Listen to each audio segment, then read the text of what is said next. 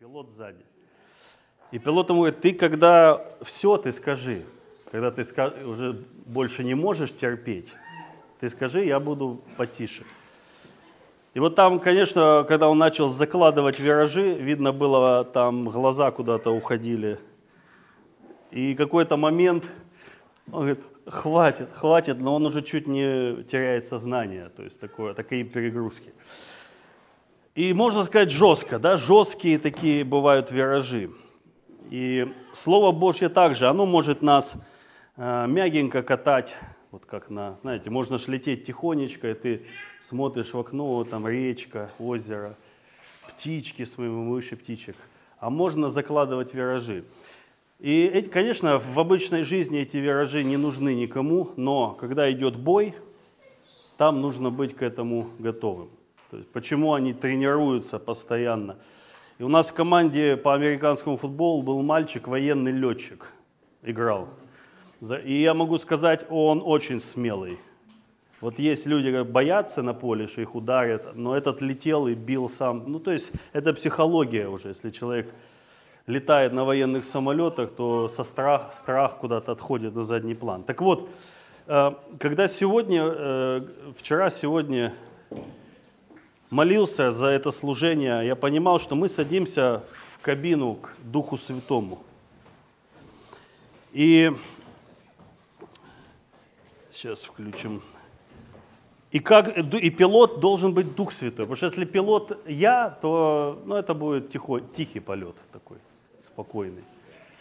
Но когда пилот Дух Святой, ты довер... мы доверяем ему, говорим, Дух Святой, пожалуйста, направляй, надо виражи, закладывай виражи. В бой, значит в бой. Просто полетаем, значит просто полетаем.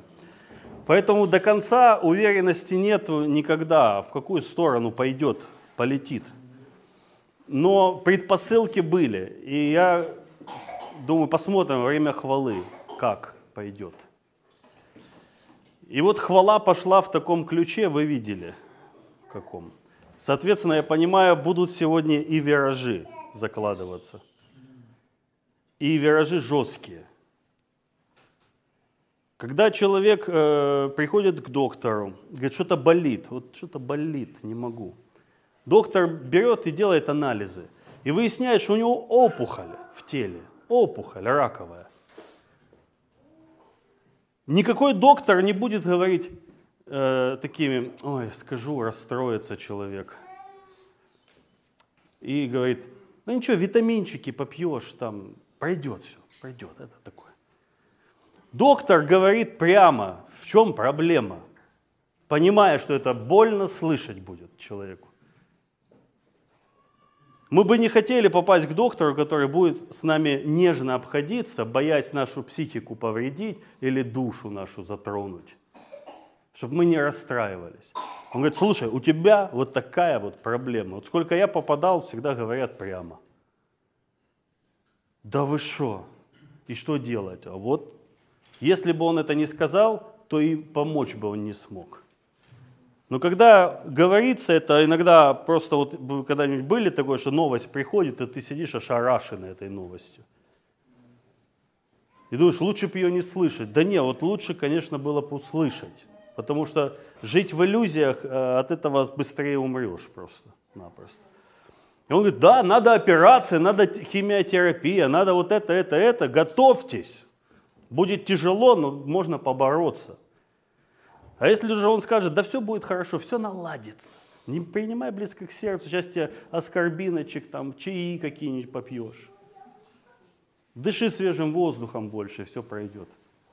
Что это за доктор? Также и со Словом Божьим. Иногда Слово Божье может причинять боль Неприятно его слышать. Но это только ради того, чтобы исцелить. Помните, когда, э, я не помню где у пророков, когда мы врачевали там рану Самарии, открылась там неправда еще кого-то. То есть, когда все тишь да гладь да благодать, э, но, допустим, трещина где-то есть, да, и пока усилия не дашь на это место, можешь не понять, что оно треснуто. У меня был момент, когда я упал сильно с велосипеда, сильно прямо в лесу, И я летел, ну и нормально потом встал, общупался, все целый, велик целый. Я поехал, ехал, ехал, и я не знал, что у меня треснутый руль уже. И потом где-то я уже в городе, по улице Гоголя вниз лечу туда, по с горки на Павленко, у меня раз руль обламывается.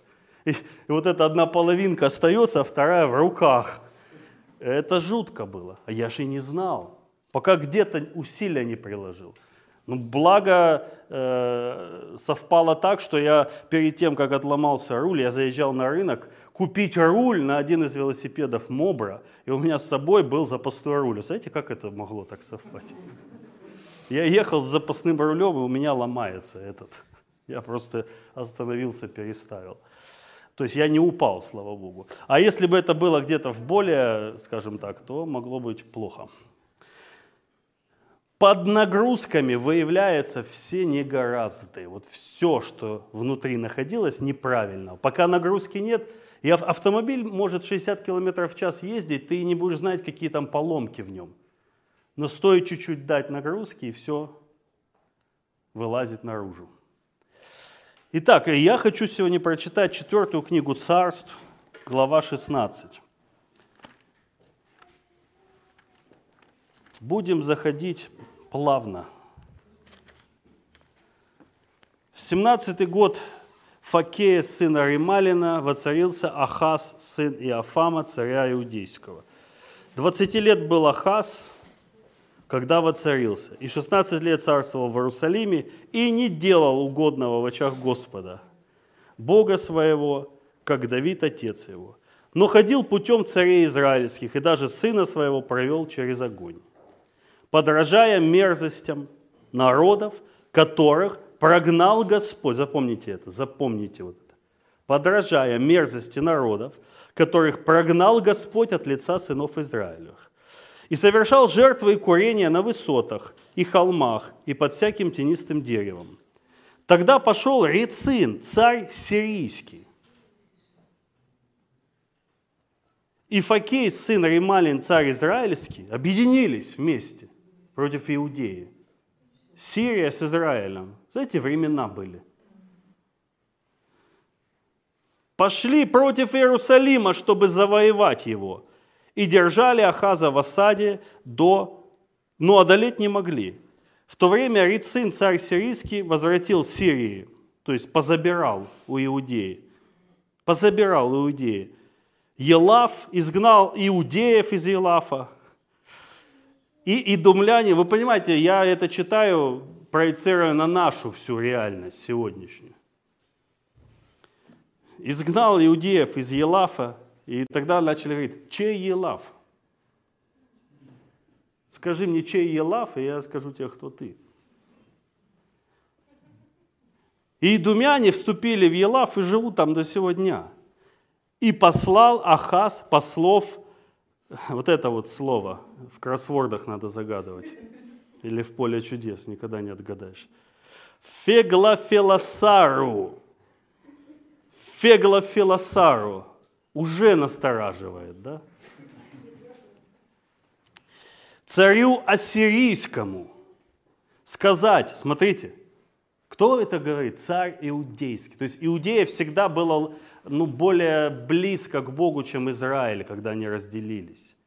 Там был Иерусалим, там был храм, там было священство. Всегда цари иудейские были более, ну как бы, набожные, так скажем, чем израильские. И он посылает к царю ассирийскому говорить, раб твой, раб твой, то есть царь, и сын твой я. Приди и защити меня от руки царя сирийского и от руки царя израильского, восставших на меня. И взял Ахаз серебро и золото, какое нашлось в доме Господнем, и в сокровищницах дома царского, и послал царю ассирийскому в дар, то есть отдал ему, в принципе, утварь всю из храма, золото, серебро из своего дома – все ценное. И послушал его царь ассирийский. А, видимо, ассирийский был там по, посерьезнее сирийских и остальных. Мощная была держава, империя. И пошел царь Ассирийский в Дамаск, это столица Сирии, и взял его, и переселил жителей его в Кир Арицина, то есть царя сирийского, умертвил. Помог таки. Сработало. И пошел Ахаз навстречу Феглофелосару, царю ассирийскому, в Дамаск, и увидел жертвенник, который в Дамаске. А там, ну, там своя была история со служениями богам. И послал царь Ахаз к Урии, священнику, изображение жертвенника и чертеж всего устройства. И построил священник Урия жертвенник по образцу, который прислал царь Ахаз из Дамаска. И сделал так священник Урия до, сделал так священник Урия до прибытия царя Ахаза из Дамаска. И пришел царь из Дамаска, и увидел царь жертвенник, и подошел к жертвеннику, и принес на нем жертву. Надо дочитать. И сожег все сожжения свое, и хлебное приношение, и совершил возлияние свое, и окропил кровью мирной жертвы своей жертвенник. А медный жертвенник, то есть вот тот, который должен был для этого служить, из храма, который Божий жертвенник. А медный жертвенник, который перед лицом Господним, он передвинул от лицевой стороны храма с места между жертвенником э, новым и домом Господним и поставил его сбоку. Ну, пусть будет. То есть не то, чтобы мы совсем же, мы же не совсем мы же этого тоже уважаем. Мы же как бы христиане. Ну, то есть говорится так, мы-то принадлежим этому. Пусть пока в углу стоит.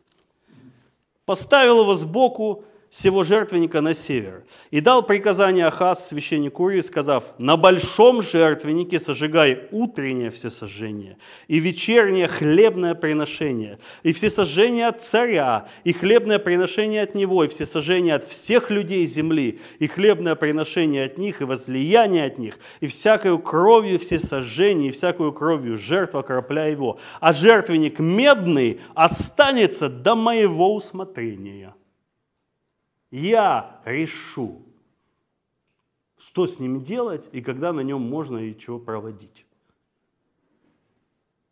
И сделал священник Урия все, как приказал царь. Обломал царь Ахаз обод, ободки у подстав – и снял с них умывальницы, и море снял с медных валов, которые были под ним, и поставил его на каменный пол. И отменил крытый субботний ход, который построили при храме, и внешний царский вход к дому Господню ради царя Ассирийского. Я когда это читал, э, Дух Святой, он стал говорить через эту э, историю когда ты возлагаешь свое упование на политическую помощь, неважно как, в молитвах, в уме, в душе, вот эти нам помогут. Вот эта страна, вот этот президент, вот они сейчас нас поддержат. Может быть такое, что даже так и будет. И мы видим, царь сирийский реально помог – отбил, защитил, сам Божий народ защитил, храм защитил, Иерусалим защитил. Но ценой было то, что порядки ассирийского царя пришли прямо в Иерусалим, в храм и в жизнь народа Божьего. Когда ты возлагаешь упование на помощь от политики или от государства – то политика будет диктовать тебе правила служения Богу. Соответственно, дух. Жертвенник, то есть политический жертвенник будет в молитве. То есть молитвы будут через этот жертвенник идти. Проповеди будут через этот жертвенник, хлебное приношение. Все будет идти через этот новый политический э, жертвенник царя ассирийского. Читая Слово, я вижу Слово, я вижу многократно одна из вещей, которая Бога гневила а, более даже, чем некоторые грехи, которые мы считаем глубоко моральными, это то, когда люди надеялись на что-то другое, кроме Него.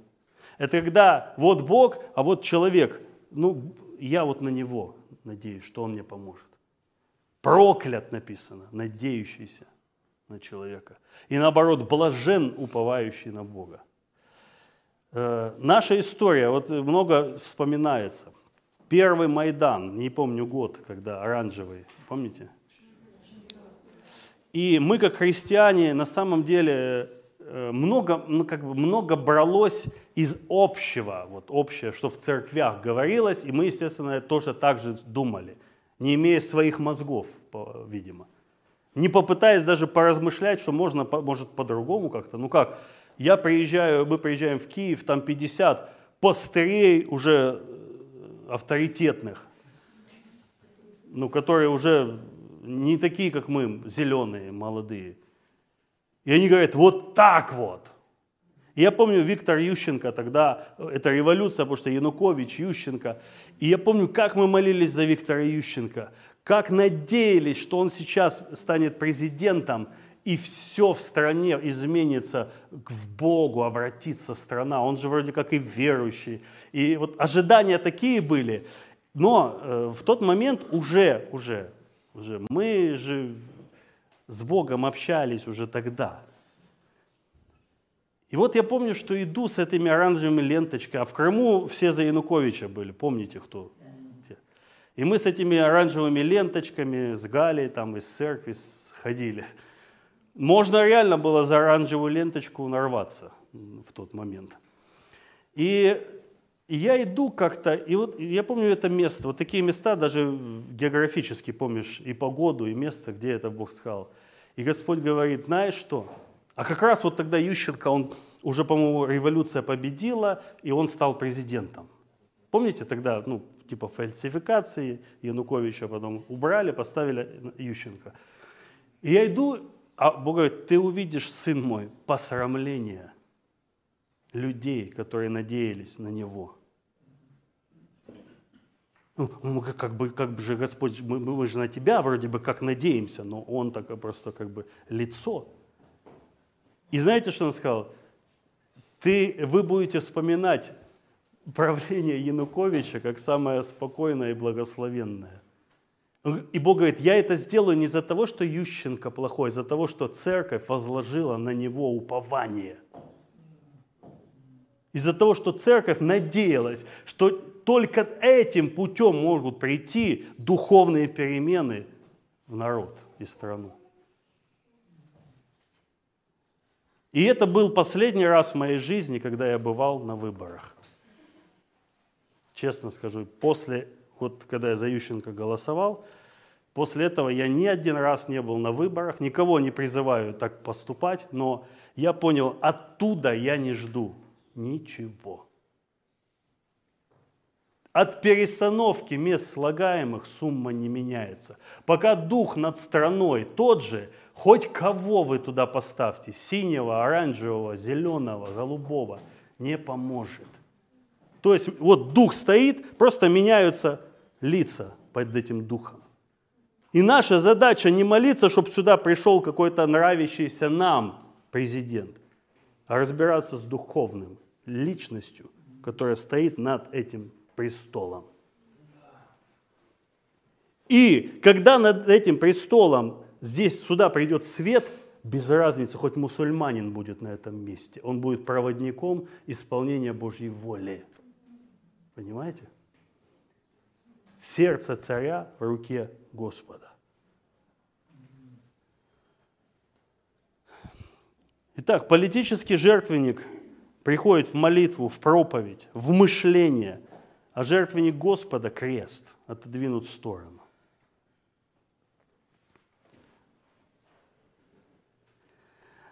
Есть такое местописание, Марка 8 глава.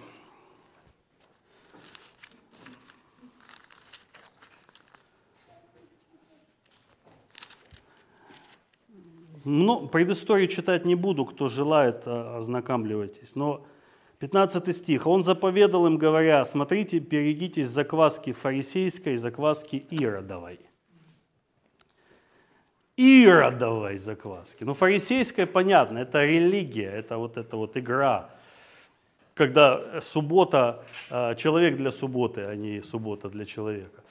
Но закваска иродова – это политика. Это политическая. Что такое закваска? Закваска – это то, что определяет состав. Ну, каким будет, на основе чего вот, раздувается все. И вот куда попадает закваска Иродова, заметили, там начинается вот это вот.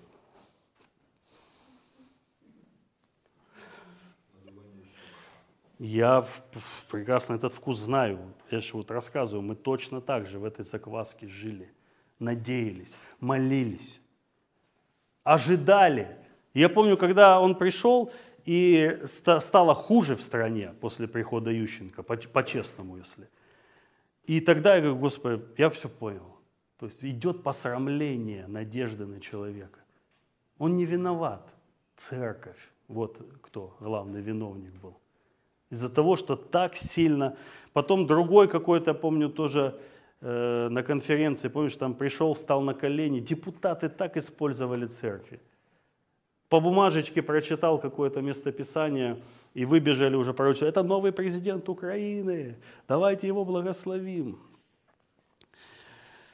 Ай, вот надо было 50 раз на эти грабли наступить. Еще помню Павла Лазаренко, это вы не застали. Это самые мамонты. Мы собирали подписи, за него ходили, потому что нам с Киева пришла разнарядка. Всем собрать подписи за Лазаренко. Громада. Помните? Юлия Владимировна и Павел Лазаренко, так их запомнил. И я с этими двумя бланками, мне так не хотелось, почему я не мог сказать, да не буду я это делать пастору. Нельзя пастору было отказывать в те годы. Почему-то. Страшно. Я с этими, там надо 40 подписей. Блин, куда идти? С кого эти брать подписи? Потому что мне притило самому вся это. И хорошо бабушка меня спасла. Давай сюда. И пошла по подъезду, прошла, принесла заполненные бланки с паспортными данными всеми. Там, ну, по-серьезному. Итак, что это за закваска Иродова? Что показала эта война и показывает? Для меня эта война показала очень четко и ясно, почему нельзя христианам давать силу и власть. Почему до сих пор нету реальной силы и власти в словах, какой ли Если я человек Божий, пусть сойдет огонь. Воскрешение мертвых, исцеление больных, чудотворение. Почему этой силы нет? Да потому что сейчас, имеем мы эту силу, что бы мы друг с другом сделали? Мы бы поуничтожали и президентов, и правительства, и друг друга в придачу сведением огня, насыланием порчи, насыланием проклятий, насыланием саранчи, песьих мух друг на друга. И сейчас говоришь, Господи, да спасибо Тебе, что Ты не дал этой власти церкви до сих пор, потому что эта закваска сейчас, ух, и вышла наружу. И расперла так народ некоторый, было то, что э, кто-то держится еще, держится, знаете, вот смотришь на паст, ну я не всех, но все равно новости приходят. Я одного смотрю, смотрю, держится, держится, потом раз, все равно, все, вылезло. И когда это приходит, вот все, все мы видим. Мы бы поуничтожали друг друга и страны, и правительства, слава Богу что этого нет. Сила же будет доверяться только не заквашенным людям, ни фарисейской, ни иродовой. Вот сейчас время очиститься от старой закваски. Фарисейство, потому что фарисейское, если я заквашен фарисейством, дай мне власть, да я всех неугодных, всех, кто у меня из-за еретиков, буду огнем жечь, каленым металлом буду выводить из тела Христова. Всех, кто не верит, что восхищение будет через месяц, всех буду ну, доказывать, что сейчас ты будешь восхищен у меня. Да слава Иисусу, что этого нет. Те же, кому давал, давалась эта власть в Писании, вы видите, насколько они были нейтральны и бесквасны, не в сторону Израиля даже. Как они высвобождали, если надо, суды на их любимый Израиль, на их любимого царя. Как они открывали духовно двери для вторжения захватчикам, потому что Бог сказал им это сделать. Вот почему у них эта сила и власть была, и мертвых воскрешать, и огонь сводить. А пока моя душа прилеплена к земному, я в закваске. Нельзя давать власть, нельзя силу давать. В пору молиться, Господи, не давай нам силы ради нашего же блага. Пока от этой закваски не будем очищены. Итак, сила будет доверяться только не заквашенным, ни фарисейской, ни иродовой закваской. То есть сегодня надо возложить все упование только на Бога. Смотрите сюда, смотрите сюда. Алло. Возложить упование на Бога, не на страны, не на заграница нам поможет, не на альянсы, не на то, что у нас такая держава, и мы все ого сейчас, не на это. Если я надеюсь на что-либо из политической, неважно с какой стороны, я буду посрамлен. И чтобы не посрамиться, надо надеяться на Господа. Надеющийся на Бога всегда будет в победе. Написано, не постыдиться, надеющийся на Господа. Господь силен с Иродом разобраться вот так. Мы читали это в Деяниях просто забрать жизнь у любого Ирода на этой земле. Нам не надо за, эти, за это переживать. Если церковь живая, огненная, да не выживет никакой Ирод там.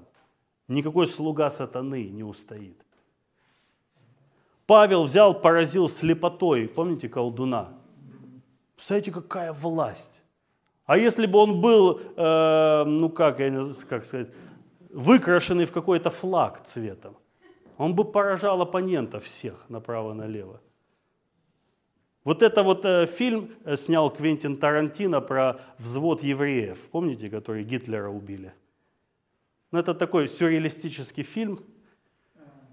Там Брэд Питт снимаются, э, как будто взвод евреев во время Второй мировой войны убивают Гитлера. Вот это вот мечта, да, подобраться и убить, и все остановить. Но такого не было.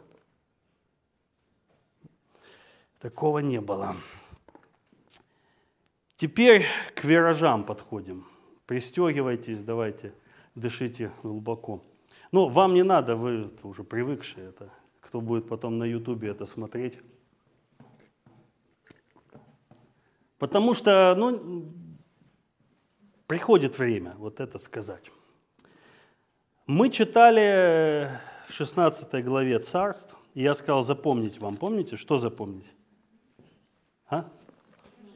Нет, нет, нет. Я сказал, запомните, ходили путем царей израильских, даже сына своего провел через огонь, подражая мерзостям народов, которых изгнал Господь от лица Израиля. То есть, что по сути происходило? Бог говорит Израилю, выходящему из э, Египта, в Ханаан идем даю вам землю ханаанскую.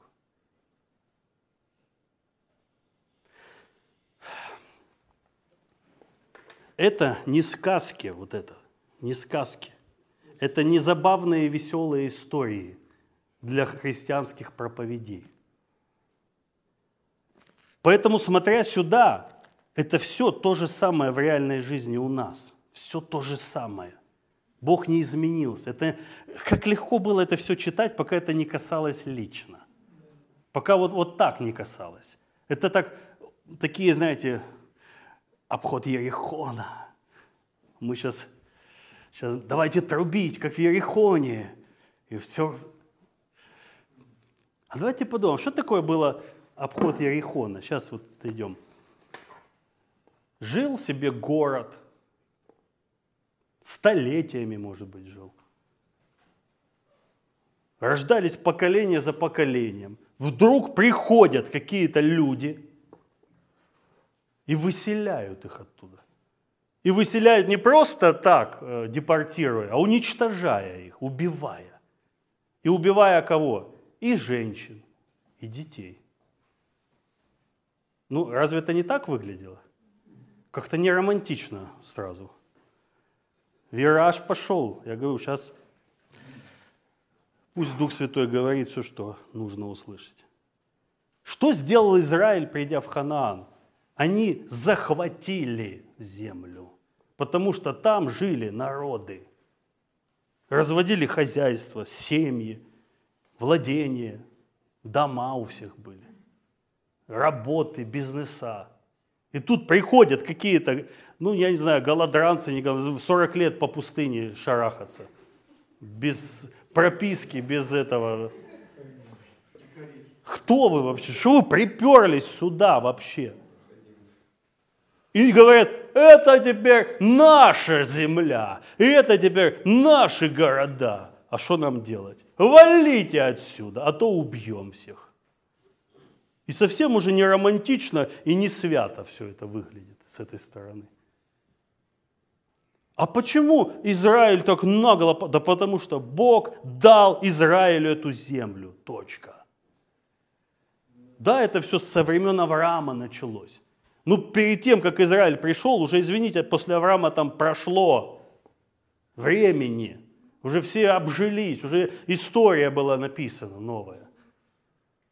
И Израиль приходит как оккупант, оккупант настоящий, и начинает уничтожать. Им же было сказано не оставлять никого, не брать ничего, захватывайте. И разваляли этот Ерехон, красивый, наверное, город был. Если стены были такие серьезные, то и город, наверное. Одна Рав, блудница живая осталась со всего города. И можно подумать, Господь, ну это ты, что это такое вообще? Что это за проповедь вы нам сейчас рассказываете? Это же все духовно, не дудки. Это все было не духовно, а вполне себе материально. Так вот, ключ, это в том числе, я, честно говоря, не думал, что, я забыл, что в 16 об этом тоже написано. Но об этом Бог и говорил. Израиль говорит, смотри, я изгнал все народы от лица твоего за то, что они поклонялись мерзости, идолам. Если ты будешь поклоняться этому же, я и тебя изгоню с этой земли. Что и происходило не раз, когда весь Израиль был выселен оттуда, в Вавилон.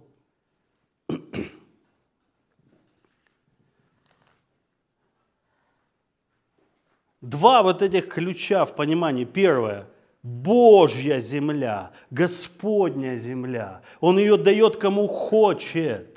Но не произвол какой-то, а давайте теперь э, а вот эту страну вообще сгоним, пусть там живут другие. Нет.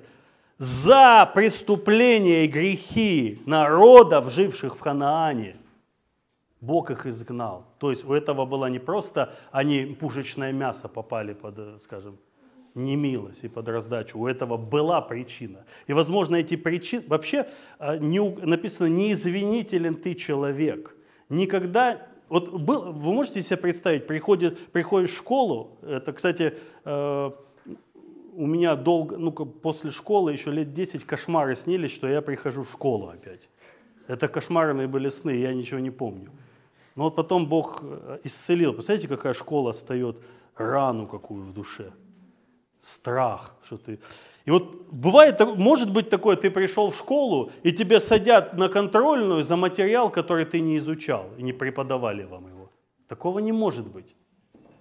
Если вам не преподавали в классе, с вас никогда спроса не будет. Так вот, если такое происходило с этими аммонитянами, мавить, вот всеми этими народами, значит, им многократно было сказано. Бог говорил не только с Израилем. Посылались, значит, туда люди. Посыла... То есть Бог говорил с народами, но народы отреклись слушаться. И Бог говорит, за это я их изгнал пред лицом твоим, за это. Не из-за того, что ты красивый такой, и вот где бы тебя поселить. Так что Израиль, друзья мои, точно так же. И, и второй, еще один момент тоже такой. Уф. Сегодня вот что-то любят сравнивать Украину с Израилем, Россию с Израилем. Ничего подобного. Ни у Украины, ни у России, ни у каких наших славянских народов нету основания того, что есть у Израиля. Наши народы не были основаны на десяти заповедях, на заветах с Богом. Они не жили тысячелетиями в священнодействии служении, где вот с, такого младенчества это все пропитывается. Наши народы поклонялись мерзостям, были языческими. Да, где-то чуть больше есть святых корней, где-то чуть меньше, но в основании не было. Поэтому сравнивать сейчас нет смысла. У Бога с Израилем свои отношения, и они никогда не будут такими же, как с остальными народами. Написано, мы были некогда далеко, стали близки кровью. К чему? К обществу израильскому. Это в Новом Завете написано. Мы стали близки к обществу израильскому через кровь Иисуса Христа. И поэтому мы теперь не чужды заветов обетования, которые были даны Израилю. Сейчас и сказано, иудей – это тот, кто по духу. Поэтому, если говорить, ты кто там, э, русский, украинец, я скорее иудей, скорее иудей по духу. Хоть, может, и не по крови. Мне это ближе на сегодняшний день. Итак, то, что делал Господь, Он делает все, что хочет. Его земля, Он дает ему, кому хочет. Э, искать виноватых нет смысла, нужно каяться, становиться на колени и каяться перед Богом. Не бывает такого, что, э, помните, как э, когда-то место встречи изменить нельзя, когда там посадили этого мужа, а он невиновный оказался. И Шарапов этому говорит, надо бы извиниться, что мы его наказали без вины. помните, он говорит, наказания без вины не бывает. Ему надо было раньше решать вопросы со своими женщинами не разбрасываться пистолетами, где попало. Так что все равно есть, из-за чего он туда попал.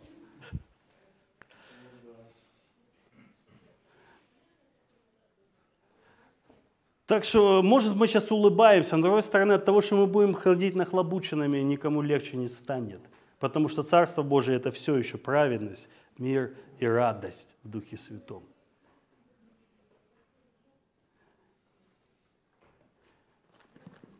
Зачитаю и совершим молитву.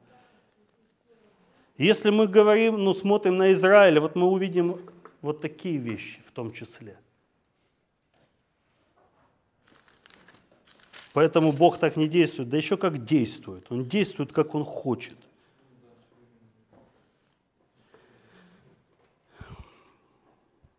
Хотя бы не расцвела, Авакума 3, 17, хотя бы не расцвела смоковница, не было плода на виноградных лозах, и маслина изменила, и нива не дала пищи, хотя бы не стало овец в загоне, и рогатого скота в стойлах, но и тогда я буду радоваться, но не просто хи-хи-хи, а Господи.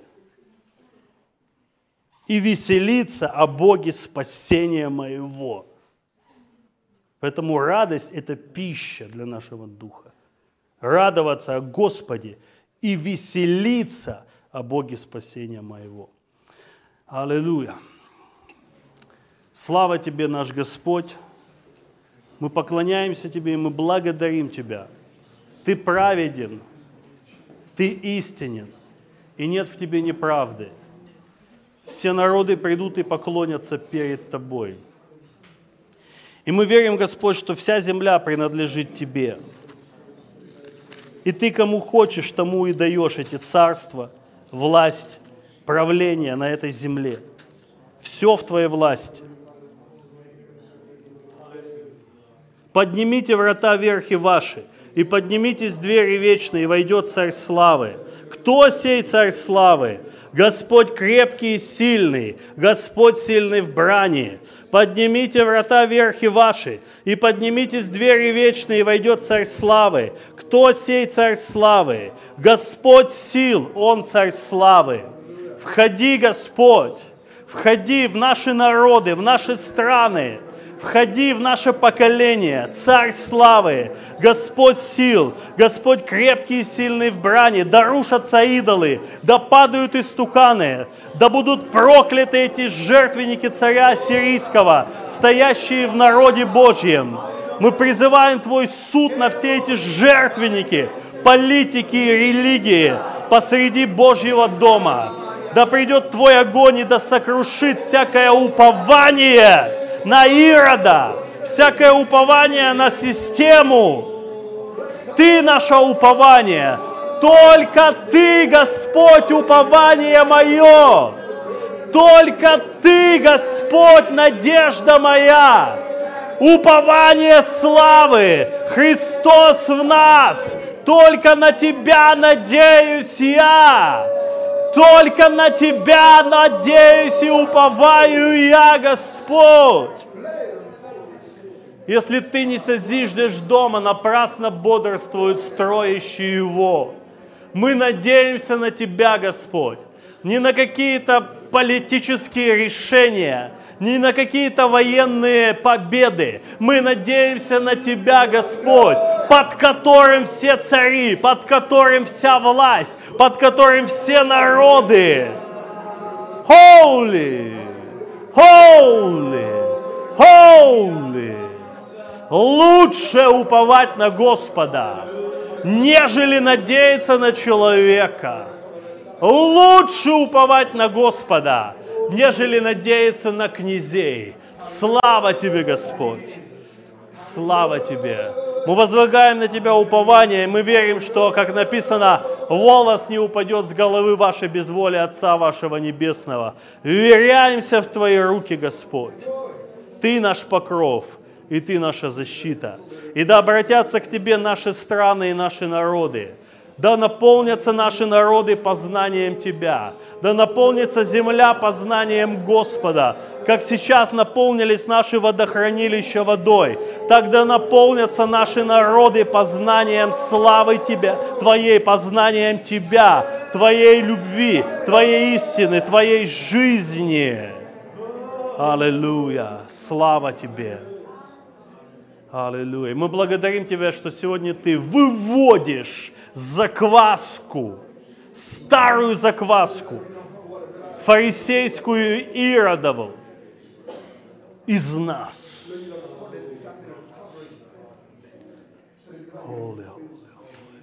Слава Тебе. Аминь. Вы знаете, когда я получил это, это о закваске Ирода – я подумал, наверное, есть какие-то определения, ну, тема-то, наверное, не совсем не исследована. Я зашел, и мне сразу в интернет дал определение, как вот люди определили закваску Иродову. И там одна из моментов, э, что определяет ее по Писанию, это воля народов. То есть то, чего хотят люди. То есть то, чего хочет наш, интересы нашего народа это закваска Иродова в том числе. Потому что тогда мы отодвигаем в сторону Божье Слово, если оно не совпадает с интересами нашего народа. Обезглавил. Обезглавил из-за того, что ну, народ не смутился, что он сказал, как бы, типа, что он подумает. Из-за народа. Садукеев, тоже Садукеевская закваска, Иисус говорит на них.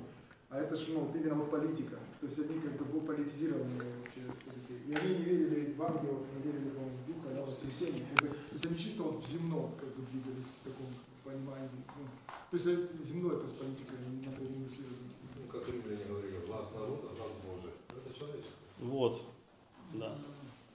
То есть вот это вот желание народа, оно далеко не всегда совпадает с волей Божьей.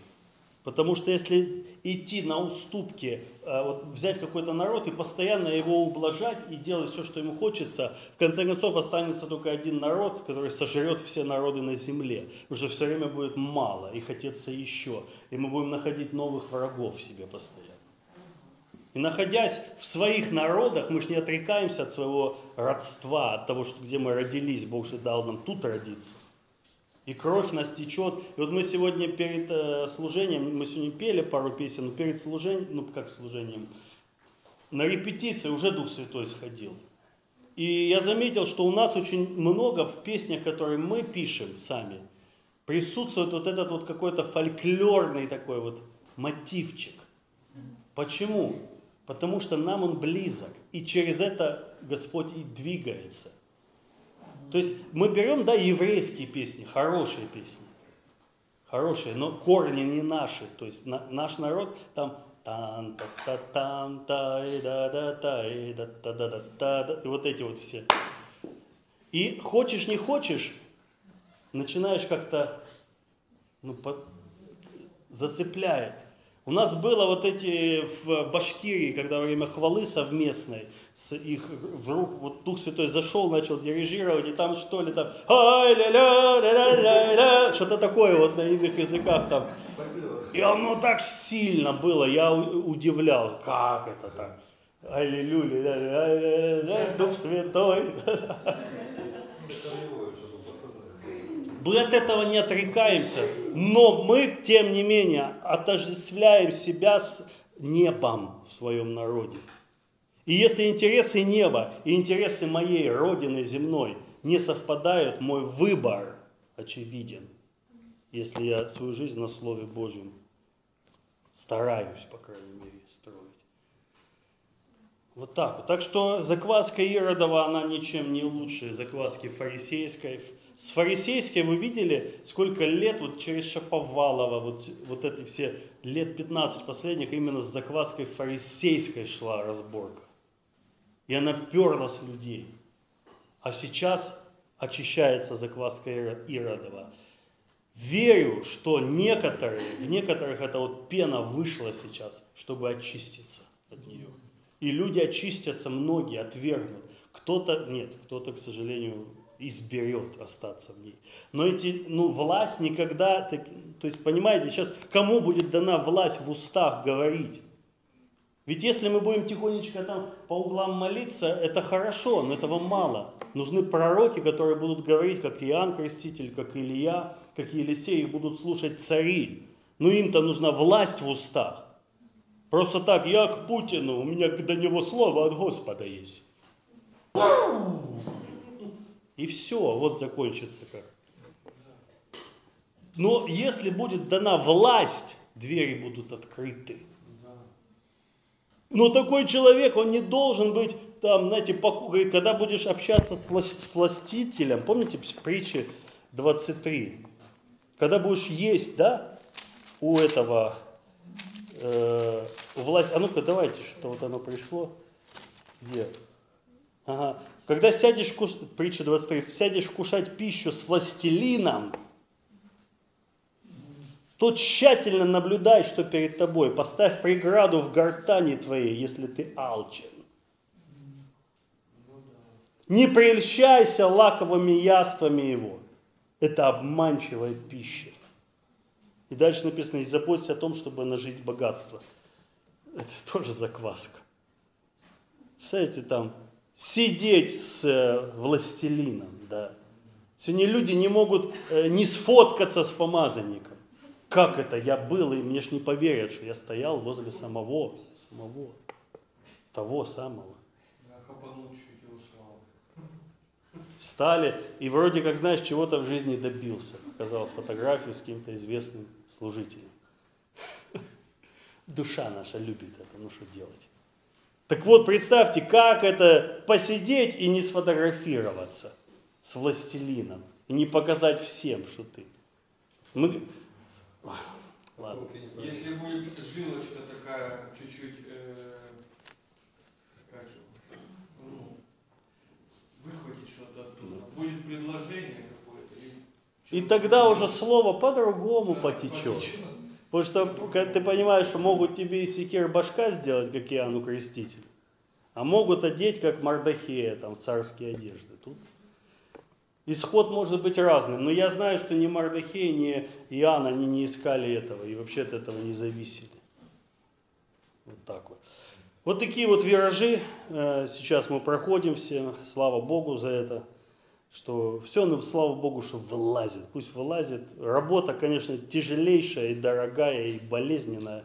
Но жить с этой закваской, это до первого вот такого вот похожего. И, в общем, аллилуйя. Аминь.